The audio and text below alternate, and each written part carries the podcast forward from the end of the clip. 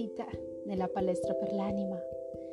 In questa puntata parleremo della settimana in mezzo all'eclissi e voglio parlarvi anche di quello che gli eclissi, questi ultimi eclissi di lun- luna il 30 novembre e sole questo passato lunedì 14 hanno provocato nei nostri sistemi, nei nostri corpi, perché così come ha sentito la Terra questa forte tensione tra Sole e Luna, l'abbiamo sentito noi.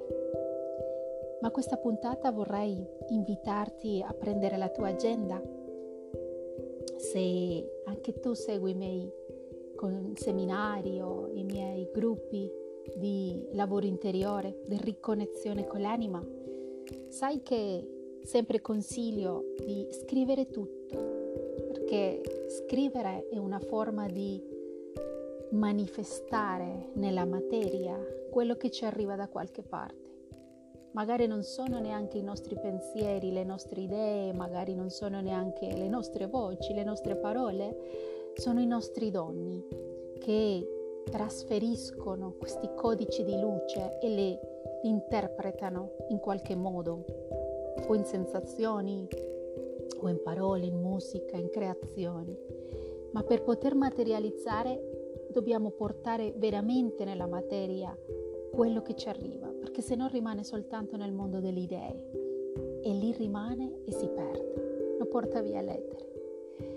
Quindi per, prendendo questa agenda di lunedì 7, ti ricordi che è successo nella tua vita?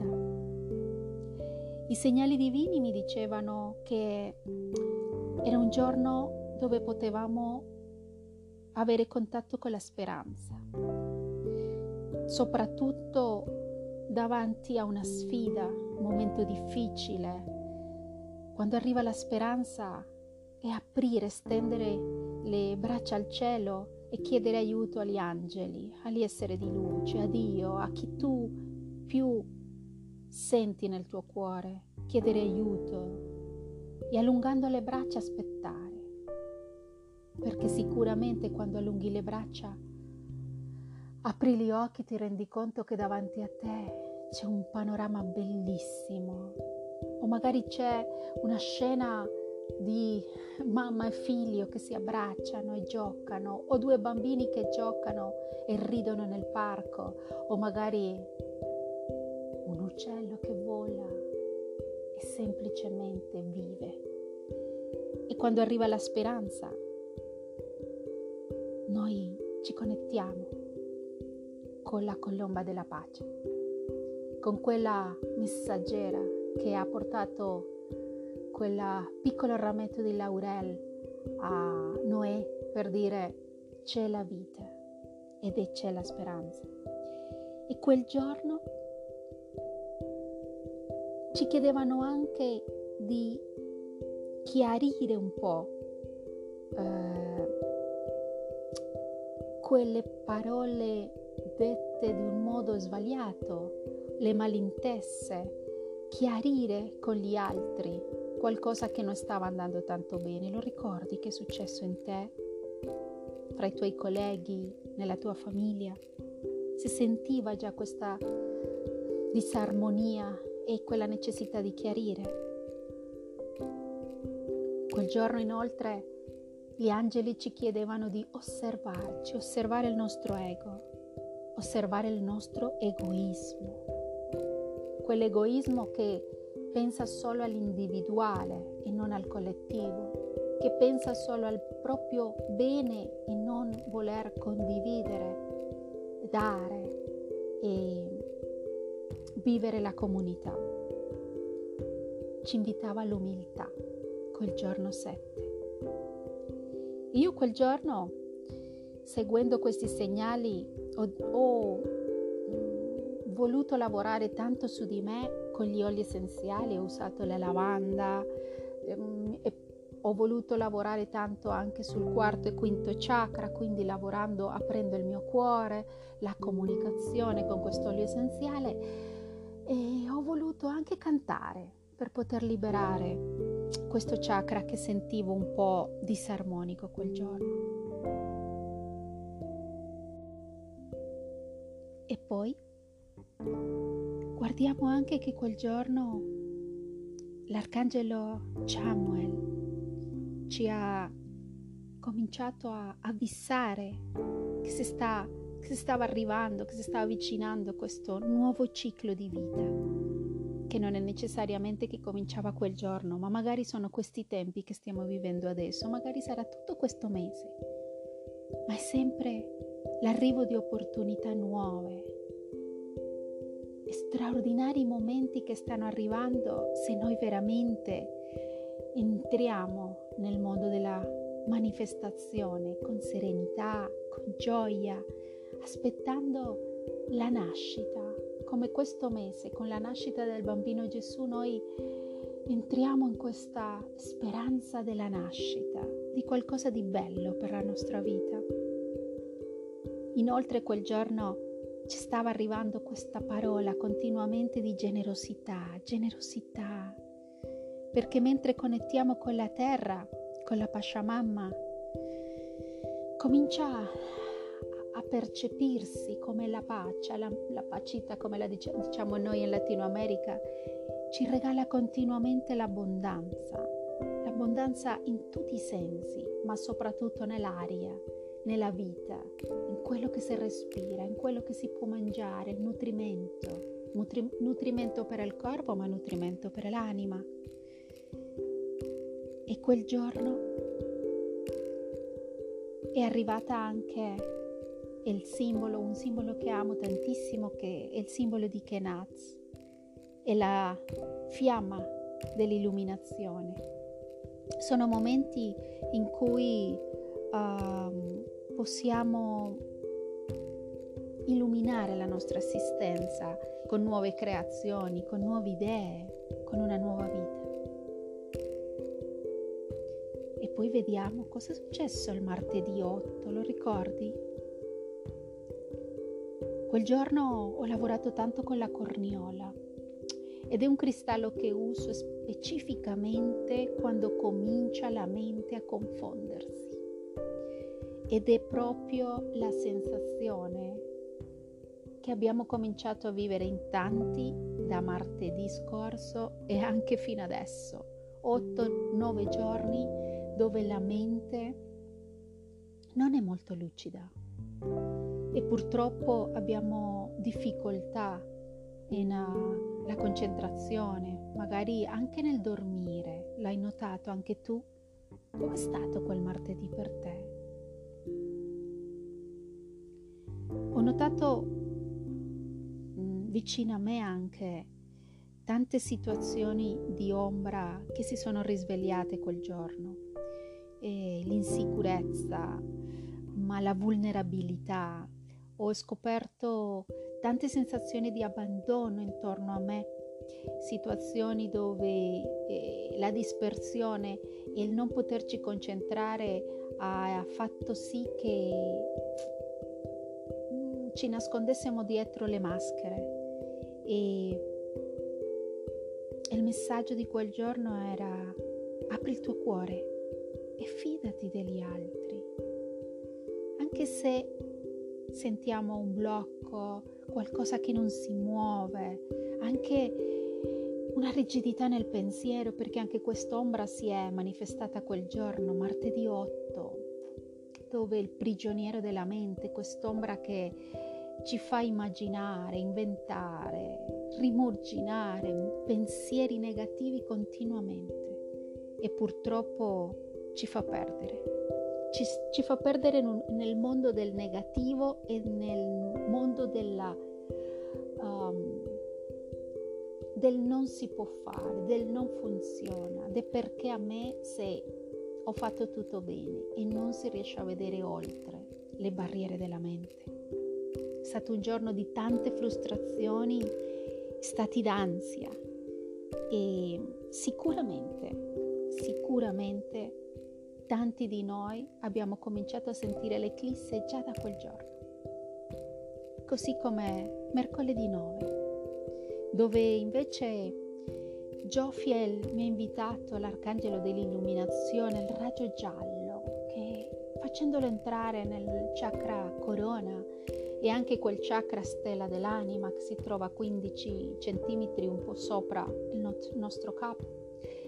E lavorare su quel chakra significa poterci aprire a nuove possibilità, anche se non lo capisce la nostra mente. E quello ci suggeriva Joffiel quel giorno.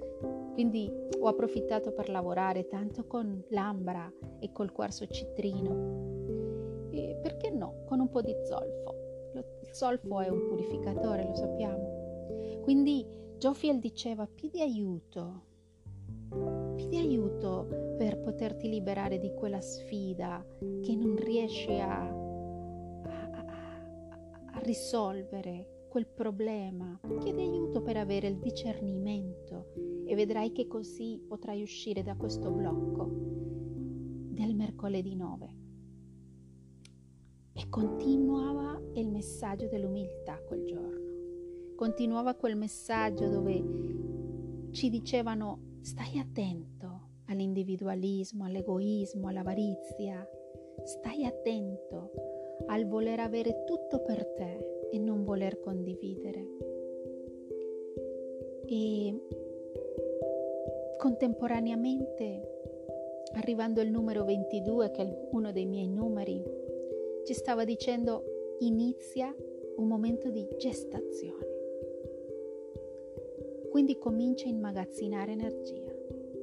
Già da mercoledì 9 ci chiedevano di iniziare a trattenere un po' più di energia per noi. Giovedì 10, guardalo nella tua agenda. Cosa hai vissuto quel giorno? Nei messaggi divini è arrivato solo l'Arcangelo Michele per comunicarci questo momento di tramutazione che questo eclisse ci sta aiutando a vivere. In questo ciclo di trasformazione personale sicuramente tante parti di noi sono state liberate grazie a questo eclisse e ai movimenti planetari. E sicuramente tanta guarigione è arrivata in questi tempi. Sicuramente non ci sentivamo tanto in forma perché magari continuava un pochino questo stato d'ombra della mancanza di fiducia, eh, l'incertezza, e la paura di quello che non riusciamo a capire che sta accadendo. Però i messaggi tutto il tempo ci incoraggiano a avere fede, fede di quel nuovo giorno che comunque richiede un tempo di trasformazione sicuramente. Tutti questi tempi di una, due, tre settimane non lo sappiamo, ma ci invitano ad avere comunque fede, avere, avere fiducia comunque questa liberazione che stiamo vivendo tutta l'umanità è necessaria. Quel giorno, curiosamente, è arrivato il numero 16 tra i messaggi ed è il numero del perfezionista. E a volte quando la nostra mente ci porta tanto nel fare le cose perfette, è come se non abbiamo la pazienza e la tolleranza con se stessi e sicuramente con gli altri. È arrivato anche il 26 quel giorno. No, 26 no, è il 24. Il 24 è un numero che ci invita con molta sensibilità a costruire, a programmare, a creare nuovi progetti, ma con delicatezza, con dolcezza, senza quell'aggressività e rigidità mentale che siamo abituati a vivere. E questo è stato il giovedì. Poi è arrivato il venerdì 11 e comincia a manifestarsi il simbolo della nuvola, che è uno dei miei personaggi che potrai vedere quando se in Instagram segui i miei post dove pubblico ogni giorno questi messaggi divini potrai vedere una nuvola. Ed è così, si chiama nuvola. Ed è, è il simbolo che mi aiuta a ricevere messaggi ma che mi comunica che Mercurio è presente quel giorno nelle nostre vite, come in tutti questi giorni, dopo te lo racconterò. E mm, fra i messaggi angelici è arrivato Raziel, che è il signore del karma, il mago degli arcangeli, con, facendomi guardare di fare attenzione ai sogni in questi giorni che dico già venerdì 11, ma ancora adesso, non so se lo hai notato anche tu, il movimento che ci sono stati in questi giorni dei sogni diversi, magari non te li ricordi ma ci sono, sono presenti nel tuo, nel tuo inconscio, sono tutti codici di luce. È tutta una saggezza che arriva quando si dorme, quando stiamo in questo stato del nostro Nawal, come lo chiamano, lo chiamano i Toltecas. Quando il Nawal esce, il Tonal riposa, cioè la nostra mente. E il Nawal è il nostro guerriero, guerriera interiore, che esce di notte nell'astrale e esce a combattere quelle battaglie interne, liberandoci dei, nostri, dei propri fantasmi mentre si dorme. E proprio per quello anche Uriel questo arcangelo che mostra il passo successivo, mostra un nuovo, una nuova giornata e quello che ci dona quella giornata. È arrivato a dirmi, guarda che c'è la libertà in questi tempi. Quindi lascia libero i tuoi pensieri, sentimenti, perché sei solo tu il carce, carce, carceliere della tua mente. Ed è proprio questa l'ombra del prigioniero della mente. Siamo noi a creare questa fortezza che diventa una prigione della nostra mente. Rimaniamo lì a pensare lo stesso, lo stesso, lo stesso e a perdere tanta energia. I segnali quel giorno però ci avvertivano la sincronia, sincronicità che stava arrivando con delle opportunità ricevuto qualche telefonata, qualche mail, qualche messaggio che ti annunciava un nuovo progetto, una nuova opportunità di lavoro? Ricordati se è stato venerdì 11. Sono tutti spinte magiche quando arriva questo simbolo e ci chiedeva anche di cominciare a seminare nuovamente, perché la raccolta di quello che abbiamo seminato e curato lo abbiamo o lo stiamo raccogliendo in questi tempi. Ma ci chiede di preparare il terreno per nuovi semi e questo succede sempre che sta arrivando la luna nuova. E proprio questo weekend stava già arrivando la luna nuova. Ci dicevano di lasciar perdere quello che non funziona più, tutto quello che non, non funziona già da tempo e che semplicemente ci crea frustrazioni, stati d'ansia e solo lasciando andare, liberando, chiudendo lavori, amicizie, progetti che non funzionano, solo in quel modo potrà arrivare quell'armonia e quella felicità che noi ci meritiamo solo così. E poi è arrivato il weekend, col sabato 12, e di nuovo è il simbolo della nuvola. La nuvola che mi parlava di Mercurio, ho detto ma che fa Mercurio in questi giorni così vicino? Non lo so, io semplicemente mi sono lasciata trasportare dalle comunicazioni, dai messaggi che arrivavano qua e là. È arrivato Sapkiel con un messaggio che mi interessa tantissimo quando arriva. Mi, mi piace fermarmi in questo messaggio della compassione, perché la compassione che conosciamo noi non è quella di carattere religioso, è quella che ci dice fai tutto quello che vuoi, ma con passione. Quindi è la, mo- la dimostrazione più bella di amore per se stessi che possiamo raggiungere. E per questo quel giorno stavamo ricevendo questo raggio cosmico di un amore incondizionato. Mille benedizioni abbiamo ricevuto sabato. Magari non ce ne siamo neanche accorti, ma non vuol dire che non li abbiamo ricevuti. O magari in qualche parola, telefonata, qualche scritto, qualche lavoro che abbiamo fatto, si è manifestata questa benedizione. È venuto Joffiel nuovamente a dirci ma perché sei così seriosa, così, perché ti stai, preoccupando tanto in questo momento? Vivi la vita, gioisci un po' di più, cerca più momenti felici. Io sempre ho detto che nel Natale, l'ho insegnato anche ai miei nipoti, al Natale i regali più belli che possiamo avere sono i nostri momenti felici.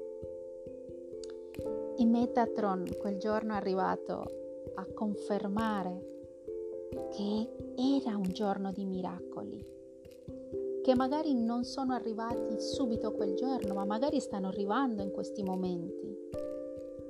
Perché quando noi rinunciamo alle paure, alle insicurezze e alla mancanza di fiducia, solo lì possono aprirsi le porte dei miracoli.